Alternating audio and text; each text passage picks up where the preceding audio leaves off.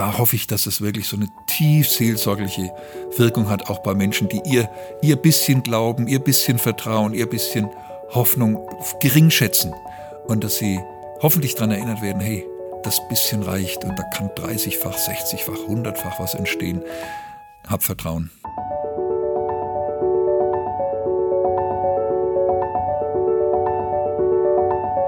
Der Flügelverleih. Mit diesem Podcast kommst du an.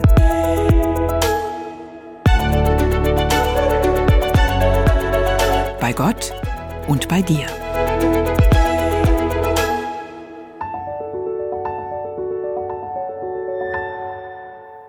Unser heutiger Gast hat schon viel gesehen, viel geschrieben und viel gesungen. Sein Motto lautet, dem Leben auf der Spur. Das ist eine Richtschnur auch für seine Arbeit. Als Liedermacher ist er seit 40 Jahren unterwegs und hat in dieser Zeit selbst so manche Spuren hinterlassen. Mehr als 300 Liedtexte hat er veröffentlicht, von denen etliche auch in kirchliche Gesangbücher Eingang gefunden haben. Lieder wie Unser Vater sind zu Klassikern geworden. Als Journalist war er 25 Jahre für verschiedene ARD-Hörfunkanstalten aktiv und beobachtet noch immer das aktuelle Geschehen, zum Beispiel für das Format Im Rückspiegel von ERF Medien. Und als Theologe hat er, natürlich, ein großes Herz für den christlichen Glauben. Sein neuestes musikalisches Werk nennt sich Unfassbar, musikalische Fenster ins Markus-Evangelium, das er gemeinsam mit Ralf Schuon und Hans-Joachim Eisler auf die Welt gebracht hat. Darüber und über noch viel mehr wollen wir mit ihm sprechen. Herzlich willkommen im Flügelverleih, Christoph Zehntner. Dankeschön, freue mich sehr. Bin gespannt, was ihr alles wissen wollt von mir. Genau, so einiges. Und ihr, du sagst es, ihr heißt, äh, ich bin nicht alleine hier mit dem Christoph, sondern da ist auch die Desiree mit am Start. Desiree Wiktorski, schön, dass auch du mit dabei bist. Ich freue mich ebenfalls. Ja, dann fangen wir doch direkt mal an mit der ersten Frage. Wir haben es gerade schon gehört, dein Motto lautet dem Leben auf der Spur. Und meine Frage an dich wäre, was hat denn diese Spurensuche bisher so ergeben? Spannende Frage. Wow. Ich glaube, ich habe gemerkt, wie wichtig es ist, ähm, über die eigene Welt hinaus manchmal über den Tellerrand zu schauen, in andere Länder zu kommen, andere Menschen kennenzulernen, andere Kulturen und dann wieder Rückschlüsse auf die eigene Welt ähm, und das eigene Alltagsleben, die Alltagsherausforderung zu haben. Ich glaube, ich habe gelernt, wie wichtig Freundschaften sind.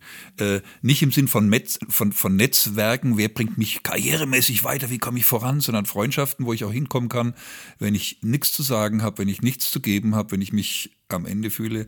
Das ist unglaublich wichtig. Ähm, ich habe entdeckt, dass Leben in dem Sinn, wie Jesus darüber spricht, ich will euch leben in voller Genüge, überfließendes Leben, dass das äh, in manchen Situationen zu ahnen ist für mich und dass aber noch viel, viel mehr kommen wird. Ich bin ein neugieriger Mensch, bin noch lange nicht am Ende mit meiner Suche, aber diese, diese Bewegung immer auch neu zu gucken, was, was macht das Leben aus, was macht mein Leben aus, auch in einer bestimmten Lebensphase. Jetzt bin ich ein älterer Herr, ich habe mit, mit der Suche aber schon viel, viel früher angefangen. Natürlich gibt es unterwegs unterschiedliche Dinge, auf die man stößt. Ich finde das faszinierend. Ich bleibe neugierig, ich bleibe offen, ich bleibe auf der Suche.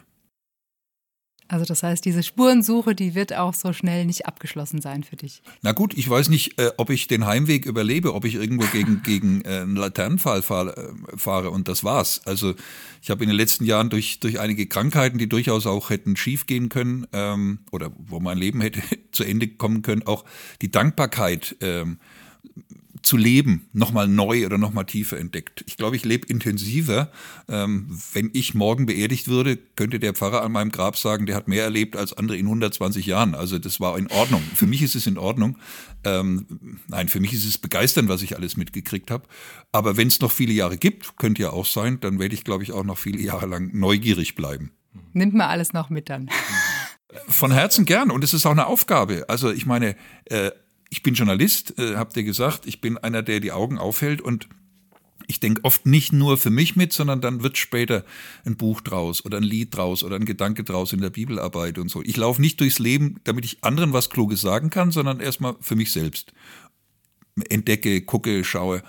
Aber oft wird dann auch was draus und ähm, ja, das empfinde ich als Berufung und auch als was, als was Schönes, wo ich andere mit hineinnehmen kann in diese Suche oder in manches, was ich finde, was mir wichtig wird, was Gott mir ans Herz legt, was ich entdecke.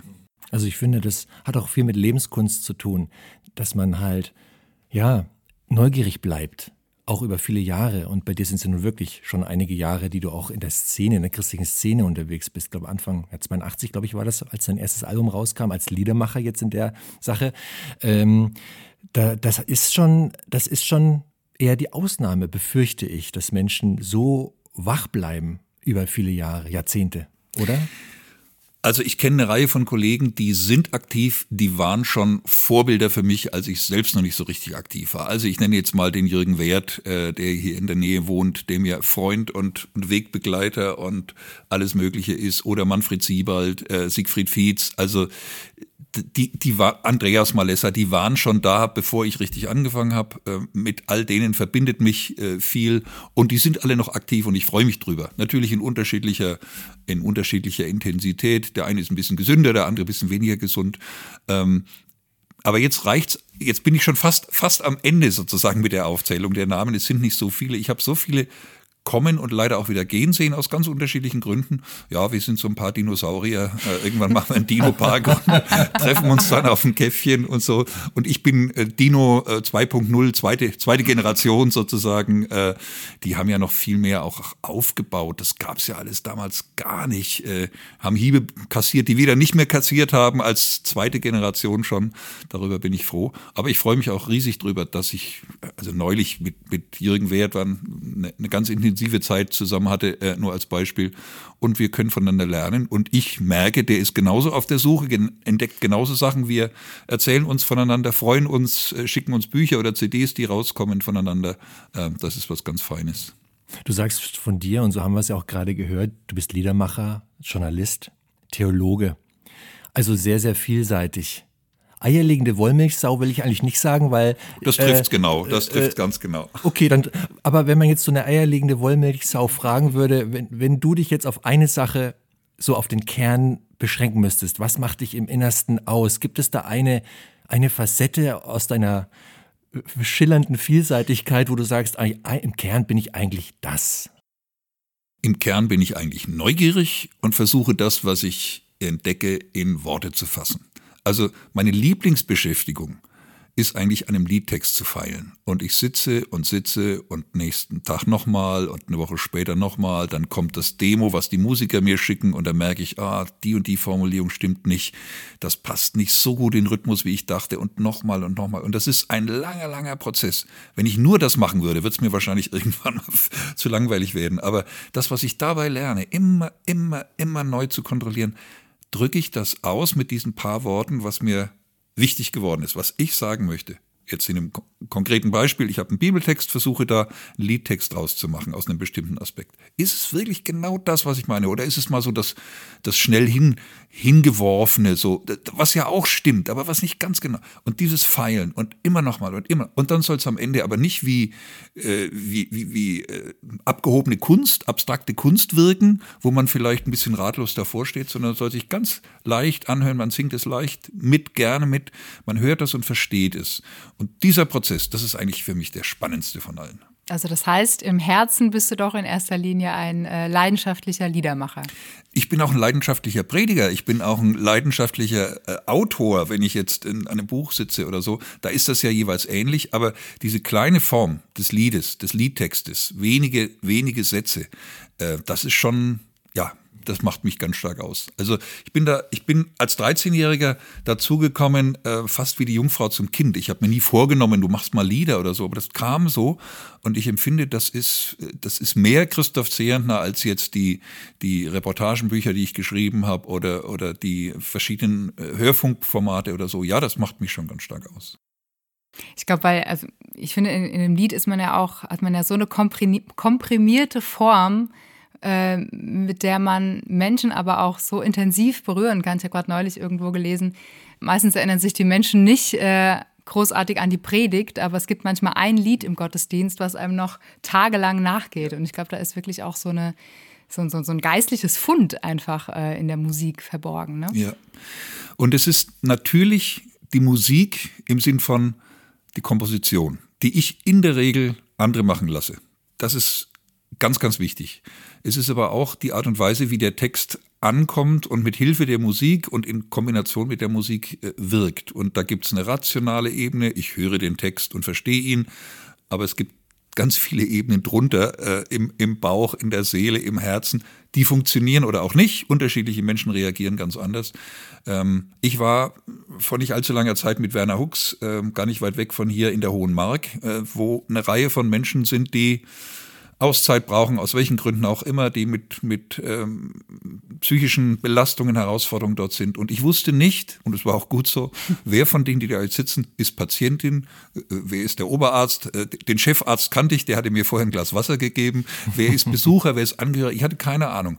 Und wir haben gesungen und es war so eine Dichte und so eine Intensität, weil ich gemerkt habe, die Menschen, die da sind, fast alle, jedenfalls so, wo ich sie sehen könnte, äh, wo ich sie sehen konnte, die erwarten auch was. Die sind auch offen. Die sind wie ein Schwamm und wollen was hören. Und meine Lieder sind da mehr, als wenn ich gepredigt hätte oder wenn ich nur die Texte verlesen hätte. Und dieses, dieses Ganze, auch in den Reaktionen, die dann zum Teil ähm, darauf kamen auf das Konzert, hat mir gezeigt, ja, es hat sich total gelohnt, an diesen Liedtexten zu arbeiten. In dem Fall ging es um das Programm Ganz bei Trost, was ich schon vor einigen Jahren geschrieben habe.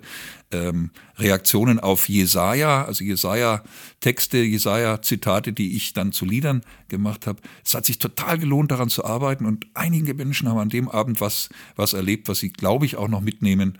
Ähm, was könnte es Schöneres geben? Ja, das hört man öfter von Menschen, die so auf der Bühne stehen, egal in welcher Eigenschaft, dass sie auch so viel bekommen aus dem Publikum. Natürlich geben sie auch etwas, aber es ist ein Geben und Nehmen, auch wenn das mhm. Auch wenn es erstmal wie ein, wie ein Monolog klingt, äh, mhm. aber das Publikum gibt zurück und das, was du da schilderst, das passt da auch wieder sehr gut rein, so diese Erfahrung, das gibt einem als Künstler auch so viel. Ähm, Unbedingt. Und wir haben ja gerade die letzten Jahre erlebt, was fehlt, wenn das weg ist. Also ich bin äh, auf meine alten Tage nochmal äh, in, in Facebook live gegangen und, und YouTube und habe alle möglichen Faxen da gemacht und, und äh, regelmäßig auch äh, Leute zu mir eingeladen oder mich bei denen eingeladen per Zoom-Konferenz und da haben dann 100 oder 150 oder wie auch immer Leute zugeguckt parallel und so. Ich habe alles Mögliche gemacht in dem Bereich, weil nichts schlimmer ist als keine äh, Inspiration zu kriegen.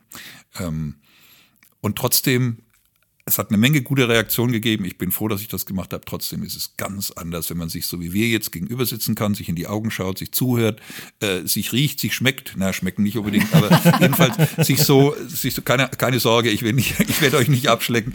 Äh, äh, ihr wisst, was ich meine. Also dieses, äh, ich mag den Begriff ganzheitlich nicht so, weil der ist so ein bisschen live inflationär. Ja, live und in Farbe und fühlbar und äh, erlebbar. Und das ist besser als alles andere.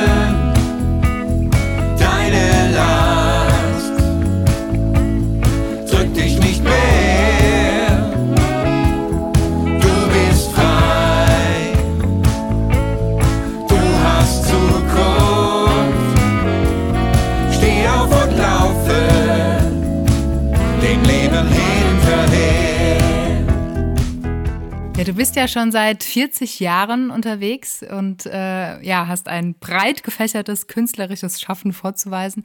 Wenn du jetzt so zurückblickst auf die letzten 40 Jahre, gibt es so eins, zwei Momente, die dir ganz besonders in Erinnerung geblieben sind? Oder verschwimmt das auch alles als so eine große, bunte Erinnerung? Zwei Momente fallen mir ein. Ähm, ich wusste ja nicht, dass diese Frage kommt. Das eine, was mir als allererstes einfällt, vor einigen Jahren habe ich zusammen mit Manfred Steiger Beziehungen, Fenster in die Welt der Psalmen rausgebracht. Ein, ein Album, wie lange ist das her? 20 Jahre, 25 Jahre. Und da ist dieses Lied drin, bei dir bin ich zu Hause, bei dir baue ich mein Nest, ich möchte bei dir bleiben, weil du mich leben lässt, was in der Zwischenzeit in vielen Gesangbüchern gelandet ist. Aber relativ kurz nachdem wir dieses Album gemacht hatten, waren wir in Südafrika für eine kleine Tournee in deutschsprachigen Gemeinden. Und ich werde nie vergessen, dass ich dieses Lied mit dem Manfred zusammen mit der Gemeinde singe und eine junge Frau geht äh, von einem zum anderen und sammelt die Kollekte ein. Ich glaube, das war in Johannesburg in der Stadtmission, wenn ich mich recht entsinne. Und die singt dieses Lied auswendig mit. Ach, die singt das in Südafrika auswendig. Ich habe überlegt, wenn ich das gesungen habe, wie kann die da überhaupt rangekommen sein? Die CD ist doch gerade erst vor, ich weiß nicht mehr genau, drei Monaten oder vier Monaten erschienen. Das, da gab es noch kein Streaming oder so. Wie geht das, dass ein Mensch 10.000 Kilometer oder 8.000, keine Ahnung, weg von mir schon mein Lied kennt und das mitsingt und sie, die hat das auch nicht für mich gemacht, das habe ich gemerkt. Die, die hat die hat mit dem Lied gelebt und die hat dann ganz automatisch sozusagen dieses Lied gesungen, während sie da gesammelt. Boah, dachte ich, was haben Lieder für eine Kraft und für eine Reichweite. Und das andere, was mir einfällt, ähm, 2006 Einladung von den beiden Militärgeistlichen, die damals in Kabul äh, die deutschen Soldaten ähm, begleitet haben. Und wir haben, äh, Samuel Jersak und ich, äh, sind mit einer Bundeswehrmaschine dann dahin, dahin gefahren worden, sind über Kabul gekreist, weil es unten irgendwie gerade gedonnert und geblitzt hatte oder irgendwelche Angriffe waren. Jedenfalls muss, wurden wir geparkt in der Luft und dann ging es relativ steil runter. Es war alles sehr speziell. Und dann haben wir da vor, weiß ich nicht, 100, 120 äh, Soldaten und äh, einigen Entwicklungshelfern in, in Kabul ein Konzert gemacht. Äh, in Kabul, in Afghanistan. Das gehört schon auch zu den Sachen, wo ich mich heute manchmal zwicke und denke, habe ich das wirklich erlebt? Das ist doch unglaublich, dass meine kleinen christlichen Lieder mich in so eine Situation hineinbringen. Ähm, das sind jetzt die beiden Sachen, die mir spontan eingefallen sind auf das, was du sagst. Aber mhm. ich könnte ganz, ganz viele Szenen, die völlig normal und alltäglich sind, schildern, wo Leute sagen, das und das Lied hat was bewegt oder da und da ist bei mir was passiert. Ähm, jetzt vor kurzem meldete sich jemand aus Kroatien, hat mir in einer Sache geholfen, den ich nur von Facebook her kenne, also eigentlich gar nicht kenne. Und zum Schluss habe ich gefragt, wie kann ich mich bedanken? Ich lebe seit Jahrzehnten mit ihren Liedern. Ich würde mich über eine CD freuen. Mhm. Leute leben mit meinen Liedern. Mhm. Boah, ist das toll, oder? Mhm. Mhm. Das sollte ich gerade fragen. Ist das ähm, immer noch was Besonderes, wenn man schon zig Lieder geschrieben und veröffentlicht hat, ähm, wenn sie dann so das Licht der Welt erblicken und wenn man dann zum ersten Mal merkt, okay, es kommt wirklich eine Resonanz da draußen. Also ich habe das selbst schon erlebt, dass manchmal in Phasen ein Lied so gefühlt wie meine Seele gerettet hat. Also natürlich kann es nur Jesus, aber das, was mich wirklich dann phasenweise so durchgetragen hat, weil es genau das ausgesungen hat, was mir auf dem Herzen lag. Ähm, ja, ist das immer noch was Besonderes für dich? Und passiert das oft, dass Leute sagen, oh, dieses eine Lied, das hat mich so tief bewegt, das hat so viel mit mir gemacht in dieser Situation? Es ist was absolut Besonderes. Ähm, ich kann mich darüber freuen, wie beim ersten Mal. Ach, Und wenn ich längere Zeit gar keine solche Reaktion habe, dann vermisse ich sie fast. Ähm, mhm. Es ist nicht häufig. Es ist nicht so, dass das jetzt jede Woche passiert oder so. Aber genau wie du das gerade äh, formuliert hast, sagte mir eines Tages ein, ein ja, flüchtiger Bekannter, ich kenne ihn nicht sehr gut, dieses und jenes Lied hat mein Leben gerettet ähm, man muss dazu sagen, er ist Schauspieler und äh, mhm. vielleicht hat er es ein bisschen dramatischer formuliert, aber es war für ihn in einer bestimmten, ganz, ganz schwierigen Lebensphase ein Rettungsanker, an dem er sich festgehalten hat. Und jetzt sage ich genau, wie du das einschränkend gesagt hast vorhin, ist es natürlich nicht dieses Lied, sondern die Botschaft des Liedes, die in dem Fall auf die Begegnung mit Gott äh, hingewiesen hat. Das ist irre. Äh, Mal haben mir Eltern geschrieben, ist auch schon ein paar Jahre her.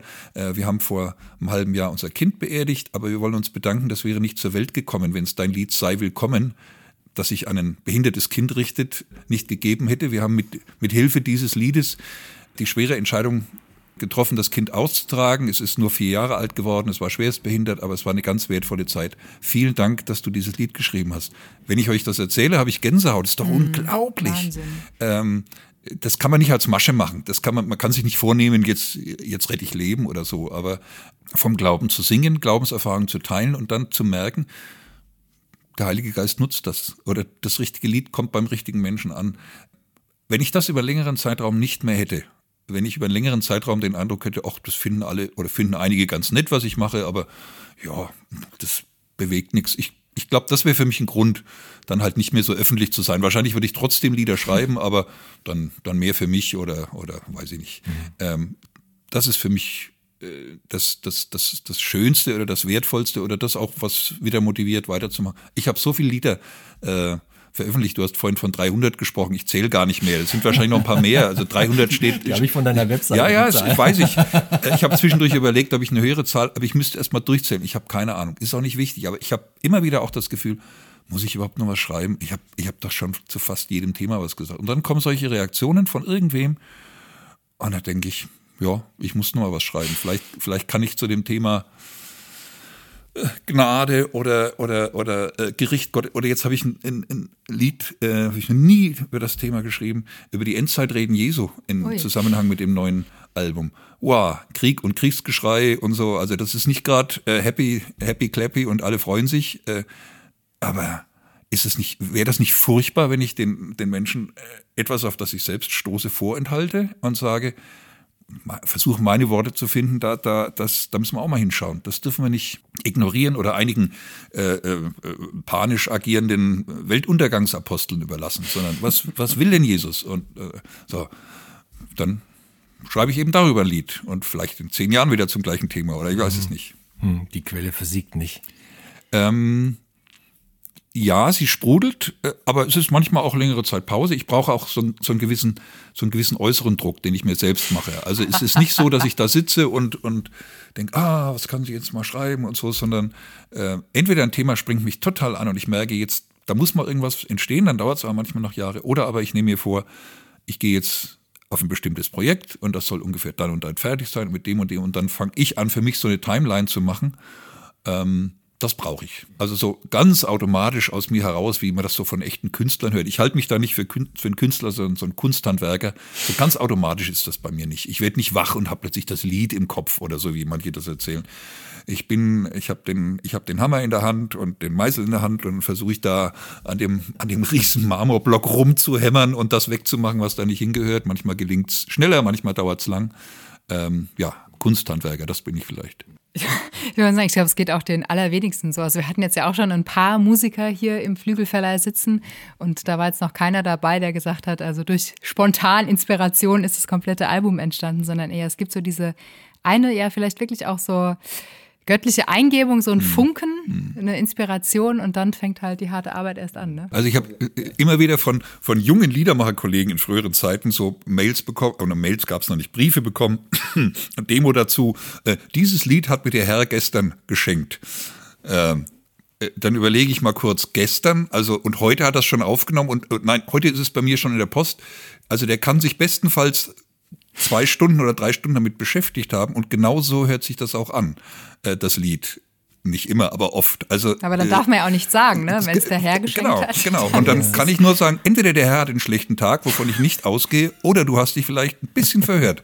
Hör noch mal hin. Mhm. Also, mhm. Ähm, ja, das gibt es, äh, dass man auch mal einen Entwurf hat und das stimmt, das gibt es. Aber das ist, äh, wie du es gesagt hast von den Kolleginnen und Kollegen, das ist absolut selten. Bevor wir über dein neuestes Kunstwerk sprechen, was viel mit dem Markus-Evangelium zu tun hat, würde ich ganz gern noch äh, zwei andere Worte zusammenbringen, über die wir gerade so gesprochen haben. Einmal das Schlagwort Momente und äh, das Wort Glaube. Jetzt werden wir ja alle nicht als Christen geboren, zumindest nicht als gläubige Christen. Wie ich würde ganz gerne mal über deine Glaubensreise sprechen. Gab es für dich einen Moment, der glaubenstechnisch für dich ganz wichtig war, wo du gemerkt hast, die Sache mit Gott, das ist eine Sache, an der komme ich nicht vorbei. Die, da ist mehr dran. Mhm. Also ich habe nicht so einen klassischen so eine klassische Bekehrung mit einem konkreten Datum oder so. Ich bin im guten Sinn reingewachsen in meiner Familie, in der Kirchengemeinde und so. Ähm, und richtig ernst wurde es bei mir irgendwie in, in der pubertären Phase, wo ich auch eine, geistliche Pubertät hatte und, und irgendwie dachte, das, ich brauche das nicht, ich muss nicht mehr zum, ich muss das nicht und ich muss das nicht und habe all das, was so, sozusagen mein, mein Glauben äußerlich ausgemacht hat, äh, Termine äh, oder bestimmte Bücher, die ich lese oder so, weggelassen und habe nach sehr kurzer Zeit gemerkt, das ist ungefähr so sinnvoll, wie wenn ich beschließen würde, ach, atmen, das geht, geht, geht auch ohne. Also, wird überbewertet. Wird, wird, wird überbewertet. Das kann man ja auch, das kann, kann man eine Minute wunderbar durchhalten und die, die Profis schaffen es auch zwei Minuten. Und, äh, ich, das war so, es war so klar und so organisch und so selbstverständlich. ich kann nicht mehr sagen, war ich 15, war ich 16, war ich 13 oder, ne, 13 war wahrscheinlich äh, zu früh. Aber das war, das war für mich nochmal so, ein, so, ein, so eine ganz persönliche Bestätigung. Also ich plapper jetzt nicht was nach, was ich von anderen gehört habe. Das war mir immer wichtig, äh, ältere Geschwister im Glauben, die mich begleitet haben. Aber ich habe mein eigenes gefunden. Und das ist so sehr äh, in, im, ist mir so sehr im Blut oder ist mir so sehr normal geworden, äh, ich will das gar nicht anders, weil ich merke, das ist gut für mich und das ist richtig für mich.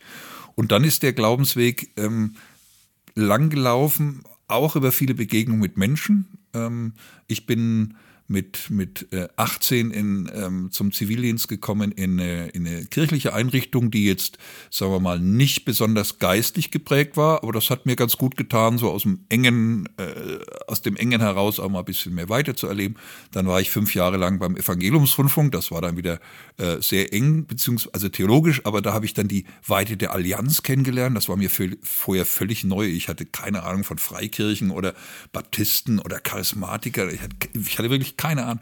Und dann später, nachdem ich fünf Jahre beim ERF äh, schon gearbeitet hatte, äh, habe ich evangelische Theologie studiert, also habe mich, mich und die Familie ernährt als, als Journalist und, und Liedermacher und habe daneben ähm, Theologie studiert in Marburg. Habe ich wieder ganz neue Sachen gelernt. Das hat mein Glauben nicht durcheinander gebracht, sondern erweitert. Und so, so ist das ja auch eine Suche. Vorhin haben wir über, über die Suche nach dem Leben gesprochen. Äh, manchmal habe ich das Gefühl, ich verstehe heute als 61-Jähriger viel weniger von Gott als äh, als 15-Jähriger. Äh, die Fragen werden größer oder die, die, die, die, äh, ja, die, die, die Dinge, die ich nicht beantworten kann und nicht nur für andere nicht beantworten kann, sondern auch für mich selbst beantworten kann. Die, die Bereiche werden, werden gewichtiger. Gleichzeitig aber äh, ist, ist meine Liebe, meine Begeisterung, meine Faszination mitgewachsen. Und ich merke, ich kann vieles stehen lassen. Bin gespannt, ob es mal die Möglichkeit gibt, äh, später so auf der grünen Wiese mit Gott darüber zu sprechen und zu sagen, warum musste das damals so passieren? Ich bin potsauer, dass dieser Mensch mhm. das erleben musste. Ich bin potsauer. Erklär es mir bitte. Keine Ahnung, ob wir im Himmel noch solche Fragen stellen, aber der mhm. Journalist in mir, der Skeptiker in mir, den drängt es. Und dann gibt es doch auch sowas in mir, vielleicht ist das Altersweisheit, ich weiß es nicht, vielleicht beginnt das langsam. Es gibt Gründe. Gott, Gott hat sich da mhm. irgendwas dabei gedacht. Es ist lass das einfach mal stehen. Jetzt nimm mal, nimm mal deinen kritischen Verstand da weg, lass es einfach mal stehen.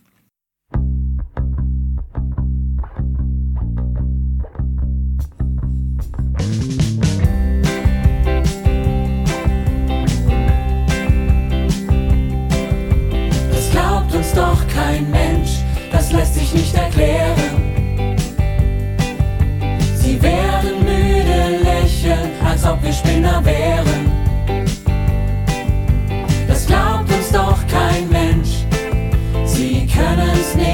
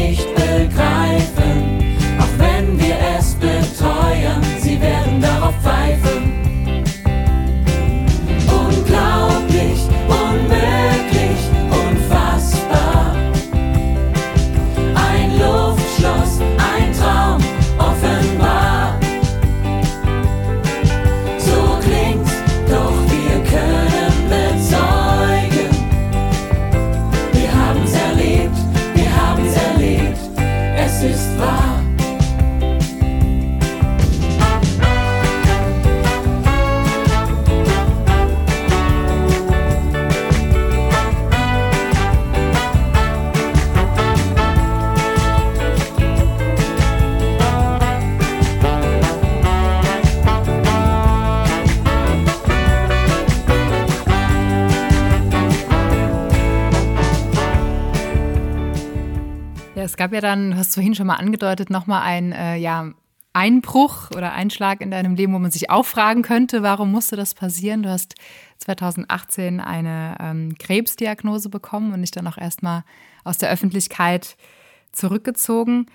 Ähm, ja, Gott sei Dank ist die Sache gut ausgegangen, dir geht es heute wieder gut, aber das weiß man ja in dieser Situation selbst nie. Ähm, wie bist du anfangs mit der Diagnose umgegangen und was hat das auch mit deinem Glauben nochmal gemacht? Es gab vor der Diagnose einen längeren Zeitraum, wo völlig unklar war, was bei mir los ist. Äh, ich hatte, ich hatte äh, Jucken von der Zehe bis zum bis, zur, äh, bis zur letzten Haarspitze, Tag und Nacht. Ich konnte nicht mehr schlafen und da denkt man erstmal an so banale Geschichten wie eine Allergie, also banal im Verhältnis zu dem, mhm. was dann eine Krebsdiagnose ausmacht. Jedenfalls, es war ein monatelanger Prozess, der echt Kraft gekostet hat, weil kein Arzt mir sagen konnte, was los ist.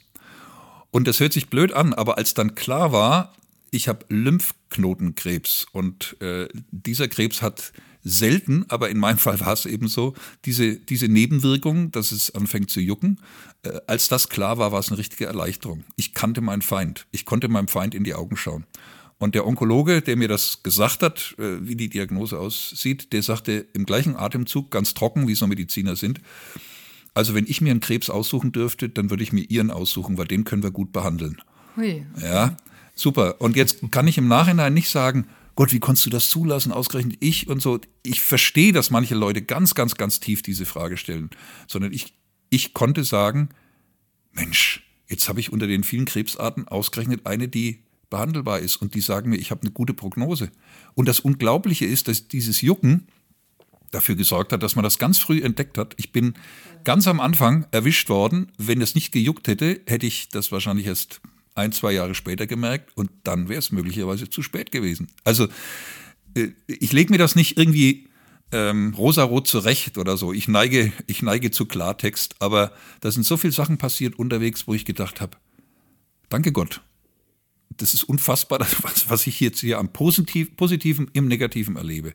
Ja, ich habe Chemotherapie gehabt und das macht keinen Spaß. Ja, ich hatte keine Haare mehr auf dem Kopf, macht keinen Spaß. Strahlentherapie, das Ganze durch. Und als der Krebs durch war, kamen noch zwei weitere Krankheiten. Ich habe meine Bandscheiben äh, waren völlig durcheinander. Ich bin, ich bin monatelang nicht mehr in der Lage gewesen zu sitzen, zu stehen. Und dann kam auch noch Covid. Also es war wirklich gesundheitlich eine ganz, ganz blöde Phase. Aber das macht mich dankbarer und intensiver lebend. Und ich muss sagen, vielleicht wird manches Lied, ich weiß es nicht, erdverbundener, erdnäher, tiefer, äh, weniger banal, weniger oberflächlich, als es sonst geworden wäre.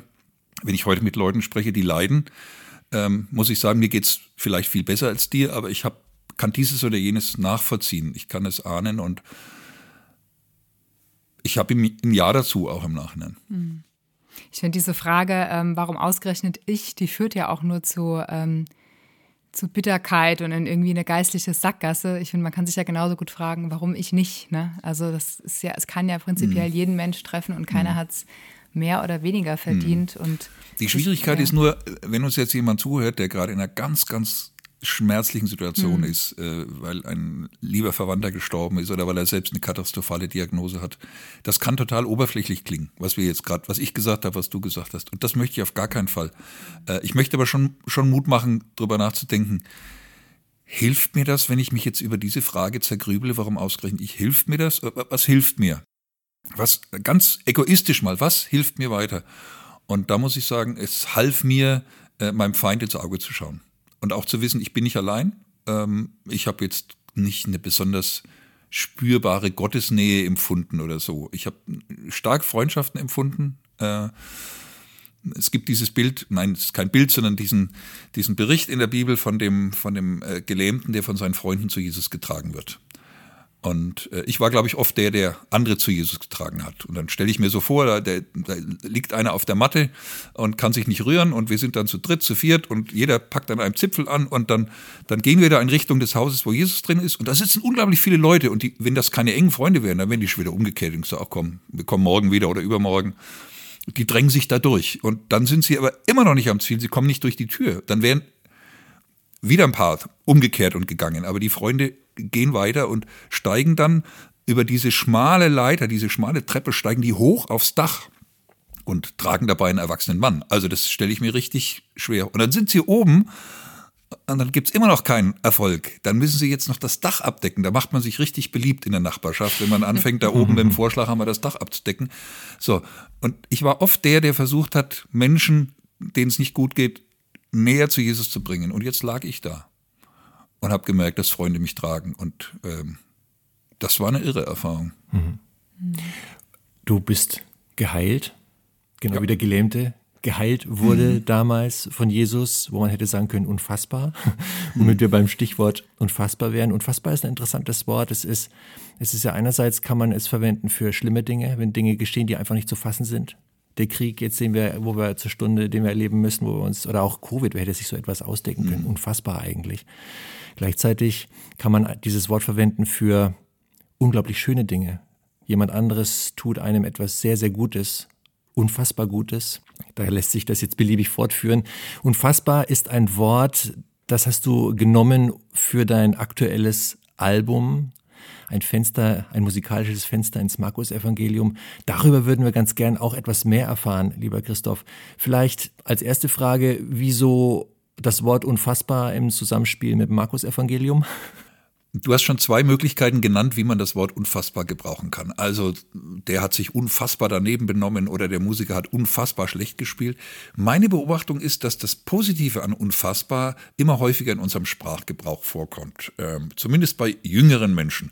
Also etwas ist mega krass, unfassbar und es ist dann von vornherein klar, das ist toll, das ist Jetzt hätte ich fast gesagt geil, aber das darf mir wahrscheinlich in, in so einem äh, seriösen Podcast nicht.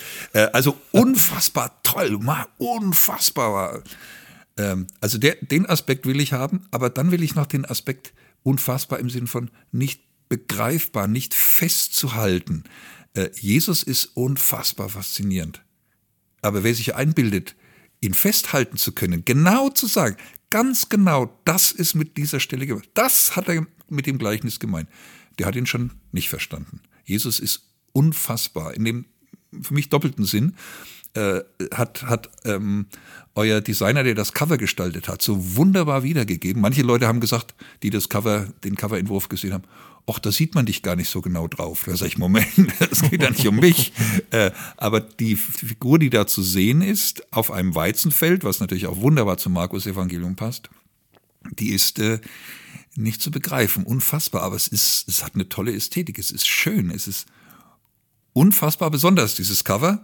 Und das passt dann wieder genau mit meinem Verständnis von diesem Unfassbar zusammen. Und es hat ja immer, zu dem Unfassbar kommt ja immer auch der Untertitel Fenster ins Markus-Evangelium. Also wir wollen Fenster öffnen und dann kann man hier hingucken und dahin gucken und dorthin gucken. Wenn man dann später mal das Markus-Evangelium hoffentlich am, äh, am Stück durchliest, dann trifft man auf viele alte Bekannte. Das ist so ganz grob das Konzept, mit dem wir rangegangen sind. Und warum ausgerechnet das Markus-Evangelium? Hm. Gibt ja noch drei andere, wäre ja auch schön andere. gewesen. Also ähm, vor über 30 Jahren habe ich mit Johannes Nietzsche zusammen Begegnungen Fenster ins Johannesevangelium rausgebracht. Und das Verrückte war damals, äh, da gab es noch eine ganz lebendige Chorszene, was heute ja eher äh, was Exotisches und was Besonderes ist.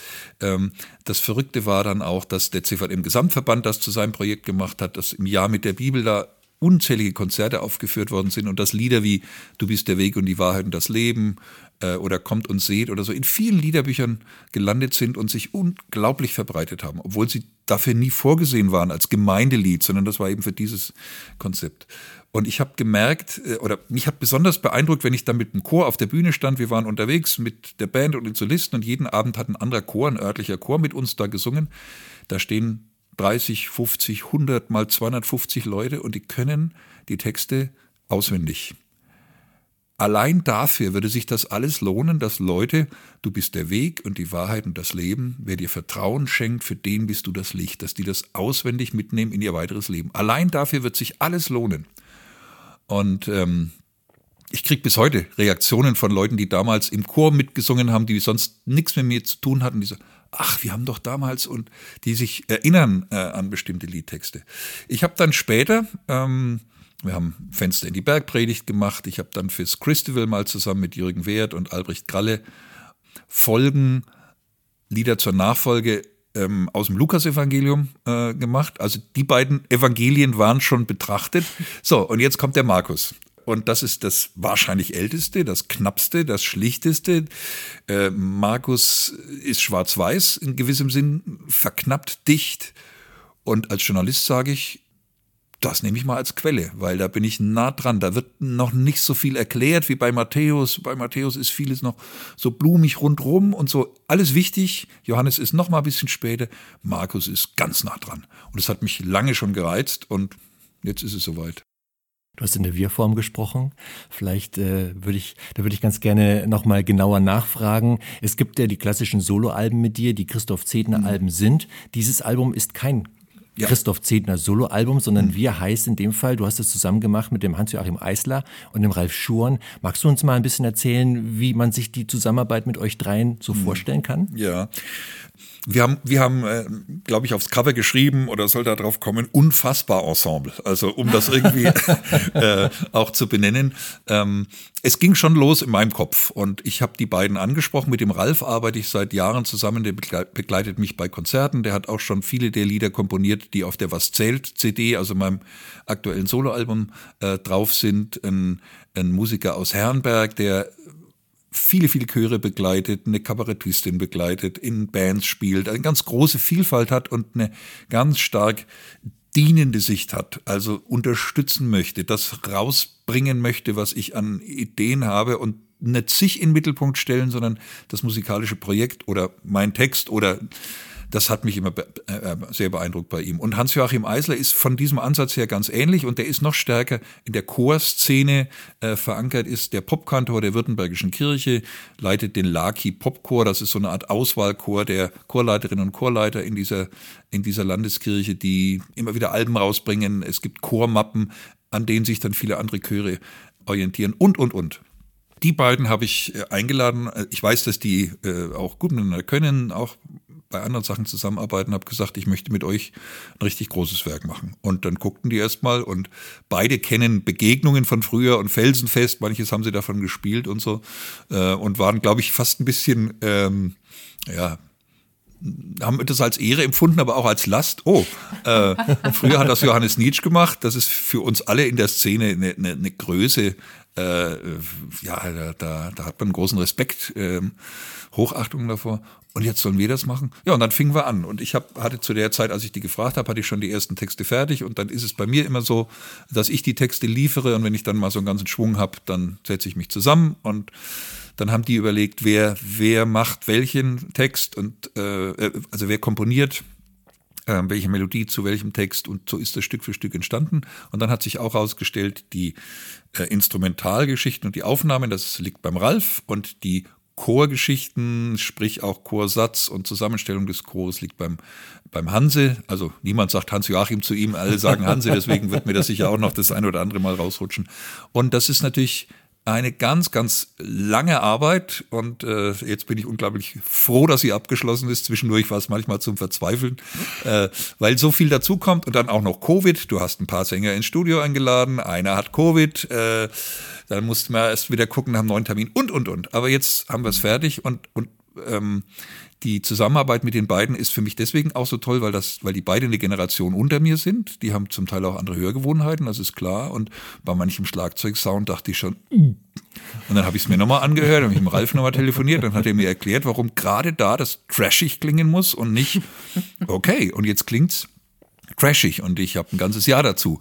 Und so läuft unsere Zusammenarbeit. Ich habe mehrfach Ihnen unterwegs gesagt, hör mal, ich bin äh, nicht der, der alles richtig macht. Guckt euch meine Texte an. Wenn was zu lang ist, wenn was im Rhythmus nicht stimmt, wenn ein Reim nicht stimmt, sagt es mir. Und das haben sie sich dann auch nach anfänglicher Scheu mir gegenüber ein bisschen zu viel Respekt getraut und können wir vielleicht hier, und da könnten wir eigentlich noch eine Bridge brauchen. Hast du vielleicht noch zu, dann habe ich gesagt, ja, gebt mir vor, wie viel Zeilen und so. So ist das dann gemeinsam entstanden. Aber hast du quasi, wenn du einen äh, Songtext schreibst, noch gar keine musikalische Vorstellung, wie es mal klingen soll? Ähm, Also du musst ja auch wissen, so vom, vom Rhythmus und von der Länge, wie es ungefähr dann Also gesungen wird. ganz am Anfang habe ich es tatsächlich nicht, sondern da ist oft so ein, so ein, so ein erster Satz, der, der später zum Refrain wird oder der zum, zum ersten Satz des Textes wird, bei dem ich denke, oh, das klingt gut, wenn es mal wirklich darauf ankommt. Ich wollte einen Song schreiben über die Versager in der Passionsgeschichte. Judas, Petrus, die schlafenden Jünger. Was, was haben die falsch gemacht? Die haben versagt, als es mal wirklich, ach, wenn es mal wirklich darauf ankommt. So war der erste Satz bei mir da. Und dann ist sofort, wenn ich, wenn ich sage, oh, mit dem Satz mache ich was, dann ist sofort auch ein Rhythmus da. Wenn es mal wirklich darauf ankommt. Bam, bam, bam, bam, bam, bam. Da muss der weitere Text, muss ich, wenn ich diesen Satz einbauen will, auch daran orientieren. Und jetzt ging es dann so weiter. Und jetzt habe ich diese, diese paar Worte, wenn es mal wirklich darauf ankommt, die kommen immer wieder vor in meinen Strophen. Und ich hätte diese Melodie mir nie ausgedacht. Äh, ich habe oft Hilfsmelodien. Also wenn ich dann, wenn ich, wenn ich den Rhythmus äh, und den, den, das Reimschema und so den ganzen Aufbau, wenn ich da immer mehr dran arbeite, dann entstehen auch manchmal Melodien in meinem Kopf. Bei manchen früheren Songs war es dann auch so, dass die Komponisten gesagt haben, du, wir kommen mit dem Text noch nicht so klar, wie meinst du den denn? Sing uns doch mal deine Hilfsmelodie vor. Das war jetzt diesmal nicht der Fall, aber die gibt's manchmal bei mir, aber die ist immer schlechter als das, was die Musiker draus machen. Fast immer. Der Albert Frey, der hat bei, bei manchen früheren Alben sich meine Hilfsmelodien vorsingen lassen und hat manchmal äh, auf der Grundlage dann was komponiert und da steht dann zum Teil äh, Albert Frey, Christoph Zehender bei der Komposition. Das ist jetzt hierbei unfassbar nicht so, aber ähm, ich möchte, ich möchte, dass das Lied möglichst gut wird. Und es gibt Leute, die können erheblich besser komponieren als ich. Dann wäre es doch Unsinn, wenn ich da einfache Liedermacher-Akkorde äh, äh, G, C, D oder A-Moll, D-Moll oder so nehme, wenn die auch was ganz anderes draus machen können. Und umgekehrt sagen die mir, wow, es macht total Spaß, mit deinen Texten zu arbeiten. Und ich hoffe, dass die Hörerinnen und der Hörer, dass die das mitkriegen, dass da von verschiedenen Seiten her auch dran gearbeitet ist und jeder versucht da das Beste einzubringen, damit es beim Hören Spaß macht, aber eben auch beim Selbermachen. Das ist das Besondere auch an diesem Projekt. Wir haben ganz viel Zeit investiert in Chorpartitur, Klavierpartitur, ähm, MP3s, mit denen jeder einzelne Chorsänger und jede Chorsängerin sich alleine, auch ohne Chorleiter, vorbereiten können. Das gibt's umsonst zur Chorpartitur dazu. Man kann sich das anhören und hört dann seine eigene Stimme lauter als die anderen und kann das üben, auch wenn man keine Noten äh, lesen kann. Es gibt ein, äh, eine Broschüre, ich glaube zum Download, wo Moderationstexte sind. Das heißt, mit Hilfe dieses Materials kann ein Chorleiter, der sagt, ach, die Lieder, das kriege ich hin, aber ich weiß nicht, wie ich durch den Abend führen soll, kann er den Abend Abend moderieren, wenn er das aufführen will. Und, und, und. Also wir haben wirklich versucht, das so zum Praxis, äh, so, so ein Praxispaket zu packen, dass die Lieder schön sind zum Anhören, aber dann auch, äh, dass man Mut macht, in der Gemeinde, ähm, in der Stadthalle, in der Kirche, wo auch immer, das eine oder andere davon zu singen oder auch das Ganze komplett zu machen. Und dafür habe ich eben genau die richtigen Mitstreiter gewonnen mit dem Ralf und dem Hanse. Die brennen da richtig dafür und arbeiten mit ihren Chören schon jetzt an manchem. Und ja, das, das macht mir Freude, jetzt schon zu sehen, wie die Lieder beginnen unterwegs zu sein.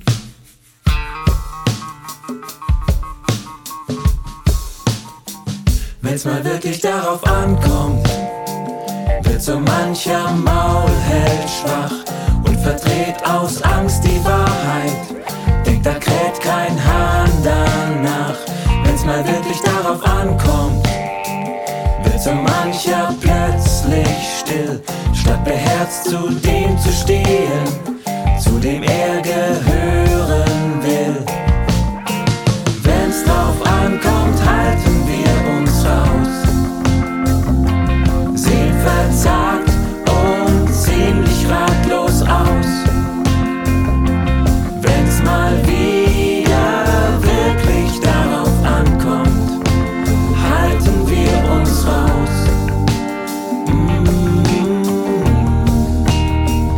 Wenn's mal wirklich darauf ankommt, wird manch enger Freund zum Feind, denkt ans Geld und an die Zukunft was ihm zu nützen scheint. Wenn's mal wirklich darauf ankommt, wird verraten und verpetzt, wird die Liebe überwältigt, abgeführt und festgesetzt. Wenn's drauf ankommt,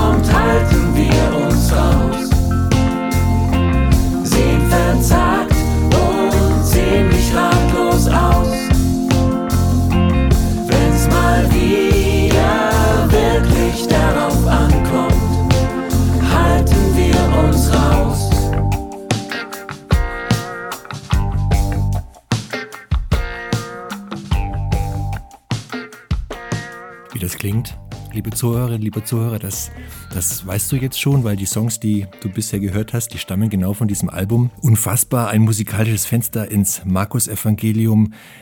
Christoph, du hast gerade gesagt, wenn es mal wirklich drauf ankommt, ist einer der Songs.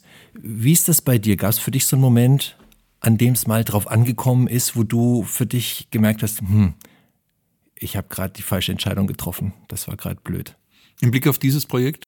Nee, insgesamt auf, auf dein Glaubensleben, auf dein Leben als Christ, so dieses, dann darauf spielt es ja wahrscheinlich an, dieses hm. authentische, ich bin mm. Christ und ich glaube mm. das. Wie lebe ich das ganz praktisch dann? Ja wenn es drauf ankommt, vor allem dann, mache ich den Mund auf oder in welchem Kontext auch immer? Ja, also ich würde sagen, dauernd. Ich bin doch ein, ein, Mensch, der eins weiß, wenn er morgens aufsteht, ich werde Fehler machen an diesem Tag. Ist doch klar. Motivierender Start. Ja, aber es ist so. Aber ich, also geistlich gesehen, ich darf auch Fehler machen. Äh, Pekka fortiter, sagt, sagt Luther, Sünde tapfer. Äh, sündige tapfer. Äh, weil es hat ja keinen Sinn, so zu tun, als wäre ich ein vollkommener Mensch. Äh, ich verkrieche mich, damit ich bloß keinen Fehler mache, das wäre doch völliger Unsinn. Ja, triff Entscheidungen, geh voran, sprich mit Menschen. Aber ich habe vor nicht allzu langer Zeit mit einem Menschen Klartext gesprochen und ab aufgelegt am Telefon und dachte, boah, hoffentlich ging das nicht völlig in die Hose. Da war ich kurz davor, wieder zum Telefon zu greifen, nochmal anzurufen, da dachte ich, vielleicht wird es dadurch noch schlimmer. Also natürlich kenne ich solche Situationen. Und das ist ja auch, ähm, das Lied endet ja nicht damit, dass ich sozusagen den Aufruf starte, äh, bleib tapfer, wenn es mal wirklich darauf ankommt, seid besser, als es die Jünger gemacht haben. Ist doch Quatsch, wir sind doch nicht, wir sind doch nicht authentischere Glaubenszeugen als die Jünger, die Jesus so nah waren. Der hat eine Truppe zusammen von lauter Leuten, wo wir uns identifizieren können. Der eine vielleicht mehr mit Judas und die andere vielleicht mehr äh, mit, mit Thaddäus, von dem man sonst wenig weiß, oder mit, was weiß ich, XY. Es gibt eine Reihe von Jüngern, den Namen lesen wir da, aber wir wissen praktisch nichts über die.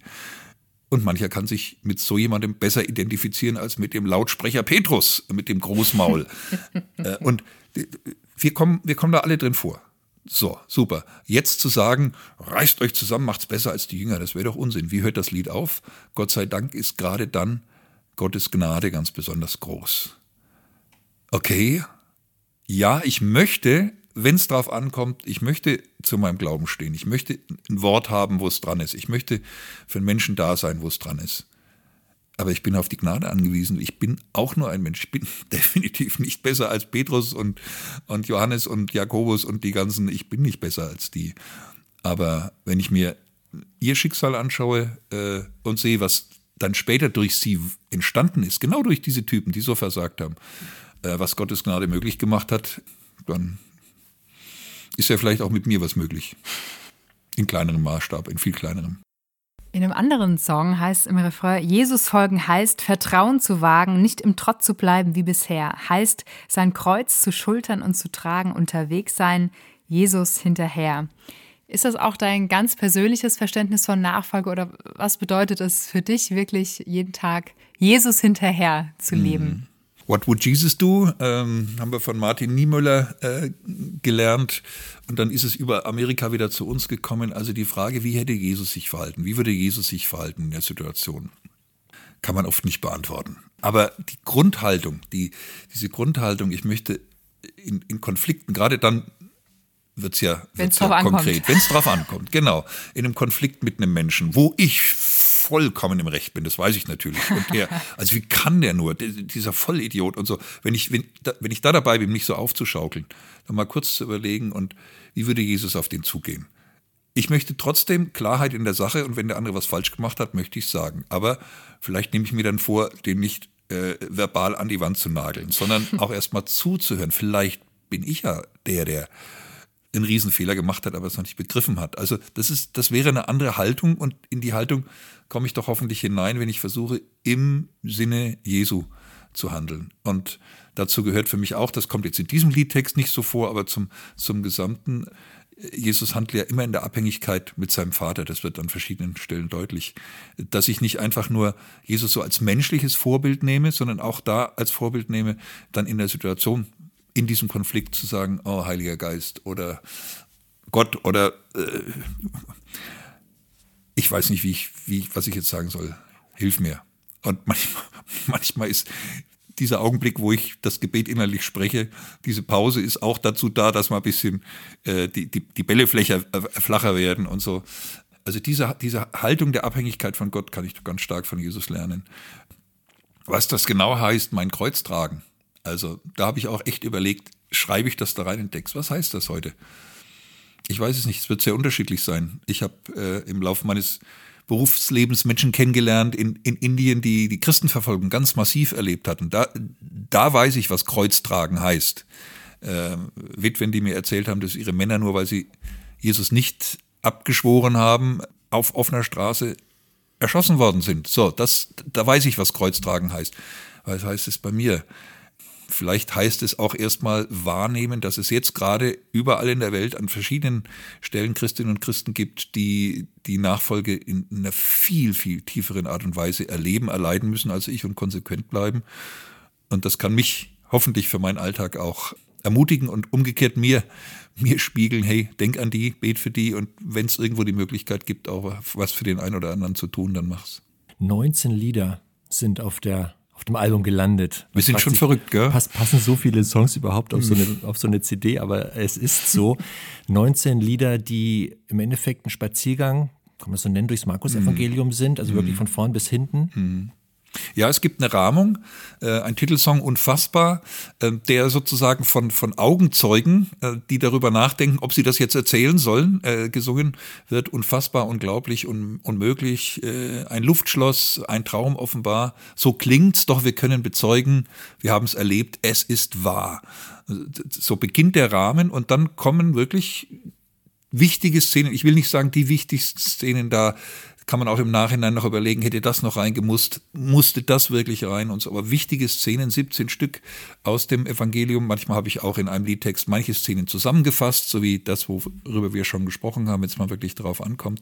Äh, allein drei Lieder, die sich mit, mit der Passionsgeschichte, äh, mit der Leidensgeschichte und dem Sterben Jesu beschäftigen, gibt Theologen, die sagen, Markus Evangelium ist eine Passionsgeschichte mit Einleitung. Also da ist schon ganz stark der Schwerpunkt bei Markus und entsprechend dann auch auf unserem Album. Und ähm, am Schluss kommt dann wieder dieses Lied vom Anfang, unfassbar, und dann kommt noch dazu dieser Auferstehungsjubel. Ähm, er ist auferstanden und man, das ist nur wirklich was Unfassbares.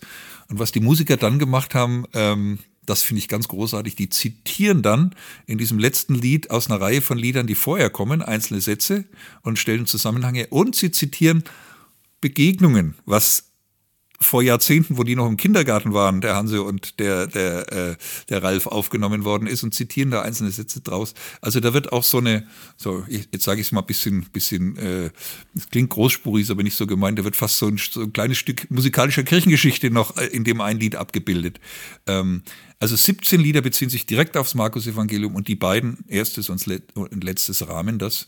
Und ja, man spaziert äh, durchs Markus-Evangelium und erlebt die Taufe Jesu mit ähm, und, und den Geist, der wie die Taube auf uns herabkommt, erlebt manches Wunder mit, ähm, erlebt diese ganz berührende Szene mit äh, von der Frau, die auf Jesus zukommt und um Hilfe für ihre Tochter bittet und er weist sie ganz schroff ab und sagt, ich bin hier für mein Volk da und nicht für dich. Und sie lässt sich nicht abschütteln. Da haben wir als Gast Dania König gesungen, äh, gewinnen können, die das ganz stark singt. Große Ehre für mich, so ein kleines Duett mit, mit Dania zu machen. Also so geht man da durch und ja, lernt ganz viel vom Markus Evangelium kennen. Und äh, unser größter Wunsch wäre, dass mancher denkt, jetzt wollen wir doch mal gucken, was da eigentlich steht, äh, was die sich stimmt ausgedacht haben. So? Stimmt das? Ja, stimmt das auch so. Prüft's nach. Äh, mhm. Und ähm, dann haben wir eigentlich unser Ziel erreicht, wenn, wenn Menschen durch dieses Fenster nicht nur so aus der Ferne gucken, so mit dem Fernglas sozusagen, äh, sondern dann auch mal äh, die CD weiterlaufen lassen oder auch ausmachen von mir aus und sich dem Bibeltext äh, nähern. Und dazu wollten wir so viel wie möglich äh, Hilfsmittel liefern. Ich glaube, bei allen Notenausgaben, bei überall dort, wo der Text auftaucht, immer steht dabei, welches, welcher Bibeltext da verarbeitet ist. Immer. Und das, äh, also es ist, glaube ich, auch mehrfach überprüft. Wahrscheinlich sind noch drei Fehler drin. Äh, aber das war uns immer wichtig. Es geht nicht in erster Linie um unsere Songs. Es geht ums Markus-Evangelium. Es geht um den, der, der da in unfassbarer Weise dargestellt wird. Und da wollen wir euch hinhelfen. Da wollen wir euch Brücken bauen, da wollen wir euch Fenster öffnen und wenn ihr Freude habt, dann öffnet diese Fenster dann weiter für andere und singt die Lieder und macht was damit. Gibt es unter diesen 19 Songs trotzdem einen, der eine ganz besondere Bedeutung für dich hat? Es gibt einige, die eine besondere Bedeutung für mich haben. Der Auferstehungssong. Ich habe seit Jahren versucht, äh, ein Auferstehungslied zu schreiben, das mich selbst begeistert. Und es ist mir bisher noch nicht geglückt. Also es gibt bei Begegnungen einen, es gibt äh, ich weiß gar nicht wo, ich habe zwei oder drei Mal das Thema Auferstehung ähm, getextet und das sind alles gute Kompositionen und so, aber es waren 80 Prozent oder 90 Prozent. Und jetzt dieses Habt keine Angst, das ist ein solcher Ohrwurm, ein solcher Hit. Das Verrückte ist, durch verschiedene Umstände hat eine Frau, die ich nicht kenne, eine Lehrerin, dieses Lied als Demo bekommen. Und dann hat sie bei mir angefragt, ob sie das auch mal in der Schulklasse vorsingen, äh, äh vorspielen könnte. Und dann habe ich gesagt, warum nicht? Sie können uns ja dann schildern, wie das war. Und dann hat sie es in ihrer vierten Klasse vorgespielt und dann wollten die Kinder das direkt nochmal hören und haben dann mitgesungen und dann beim dritten Mal sagten sie, dürfen wir die Schuhe ausziehen und tanzen. Und dann fingen die Kinder an, zu dem Auferstehungslied zu tanzen. Sie hatten vorher Auferstehung durchgenommen im, im Rallye-Unterricht und in der nächsten Stunde wollten sie wieder dieses Lied äh, hören. Und die Lehrerin war so begeistert, weil sie das offensichtlich von ihren Schülern nicht kennt, dass die auf Lieder so reagieren. Und wir waren so begeistert, weil wir an Kinder überhaupt nicht gedacht hatten. Aber diese kindliche Art und Weise auf das Lied zu reagieren vielleicht auch genau das zeigt, was das Lied auslöst. Habt keine Angst, der Herr ist auferstanden. Der Chor und dann Halleluja. Und es ist einfach total gelungen, finde ich. Ich glaube, das ist eine Komposition vom Hanse. Ich weiß manchmal gar nicht ganz genau, wer was vertont hat. Wunderbar musikalisch äh, vom, vom Ralf bearbeitet. Also ich glaube, das ist ein Lied, das, äh, das macht seinen Weg. Also wer, wer das nicht an Ostern als Chor singt, der hat irgendwie weiß ich nicht. Äh, es gibt viele andere schöne Osterlieder, aber ich glaube, mehr kann ich nicht mehr. Äh, ähm, da, da, das liegt ganz stark an der Melodie und das ist richtig, richtig gut gelungen. Und ein anderes, es ist völlig anders, ein weites Feld. Ähm, das Gleichnis vom vierfachen Ackerfeld habe ich als Kind so gehört. Pass bloß auf, dass der Samen, den Gott in dein Leben wirft, nicht, nicht unter die Dornen kommt oder dass die Vögel kommen, den wegpicken und dass, dass er nicht auf steinig Pass bloß auf, sei vorsichtig und so ganz drohend. Vielleicht steckt das auch so ein bisschen drin. Aber was ich jetzt erst kapiert habe in der Vorbereitung auf Unfassbar, da gibt es ein kleines bisschen Erde. Wie groß das ist, steht da nicht. So ein bisschen, vielleicht am Rand. Das ist guter Boden. Und dieses Samenkorn verdreißigfach, versechzigfacht verhundertfacht sich. Das ist doch völlig egal, was mit dem Rest ist, oder? Also ich sehe da nur ein, ein Samenkörnchen und so ein klein bisschen Boden und Gott sieht, boah, Weite, Weite. Da, das ist ein Gleichnis nicht, das mir Angst einjagen soll, sondern ein Gleichnis, das mir Mut macht. Hey, der hat ganz andere Möglichkeiten. Ein weites Feld ist deine Seele, ein weites Feld und Gott seht aus. Und das ist musikalisch so schön umgesetzt. Wir haben das ein paar Mal jetzt schon in Gottesdiensten, in Konzerten gesungen. Ähm, die Leute können das gleich mitsummen oder auch mitsingen oder so. Da hoffe ich, dass es wirklich so eine tief seelsorgliche Wirkung hat, auch bei Menschen, die ihr, ihr bisschen Glauben, ihr bisschen Vertrauen, ihr bisschen Hoffnung gering schätzen. Und dass sie hoffentlich daran erinnert werden, hey, das bisschen reicht und da kann 30-fach, 60-fach, 100-fach was entstehen. Hab Vertrauen. So gegen Ende unseres Gesprächs, finde ich, müssen wir unbedingt in Habt keine Angst reinhören, denn das ist doch genau die Botschaft.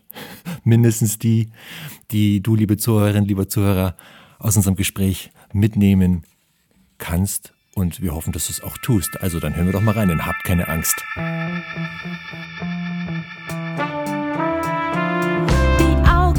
Vom Weinen, das Herz von Trauer schwer.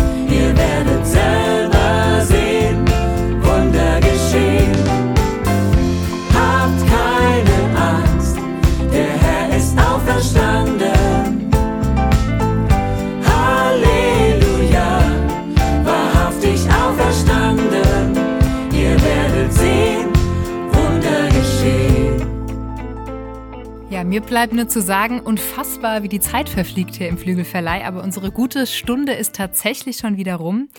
Lieber Christoph, vielen, vielen Dank für diese Fenster in dein Leben und dein Wirken und auch für all die gesungenen, gesprochenen und geschriebenen Worte, die du in den letzten Jahrzehnten in die Welt ausgestreut hast. Und auch dir, liebe Zuhörerinnen, lieber Zuhörer, sagen wir herzlichen Dank, dass du wieder mitgeflogen bist im Flügelverleih. Wir hoffen, die Zeit war für dich genauso wertvoll wie für uns. Und wenn du jetzt noch mehr über Christoph Zehntner erfahren möchtest, dann schau doch einfach mal auf www.christoph-zehntner.de vorbei oder folge ihm bei Instagram und Facebook. Das neue Album, über das wir gesprochen haben, Unfassbar, musikalische Fenster ins Markus-Evangelium, ist erhältlich auf unserer Website www.gerd.de oder auch bei dem Buchhändler deines Vertrauens, der sich auf jeden Fall über Unterstützung freuen würde. Und da gibt es natürlich dann auch die Chorpartituren und die Klavierpartituren. Und auf der Gerd Medien Homepage kann man sich alles Mögliche zum Paket da, äh, dazu noch runterladen. Äh, alles richtig, was Desiree sagt. Und mir ist immer so wichtig noch dazu, das ist nicht nur zum Anhören. Äh, Hört es euch an, aber macht dann auch was damit. Das sage ich jedenfalls den Musikerinnen und Musikern und Sängerinnen und Sängern unter euch. Jawohl, das ist jetzt auch eine geschmeidige Überleitung zu meinem Endsatz. Ich wollte nämlich damit schließen, dass ich dir wünsche, dass auch du bald sagen oder sogar selbst singen kannst. Unglaublich, unmöglich, unfassbar.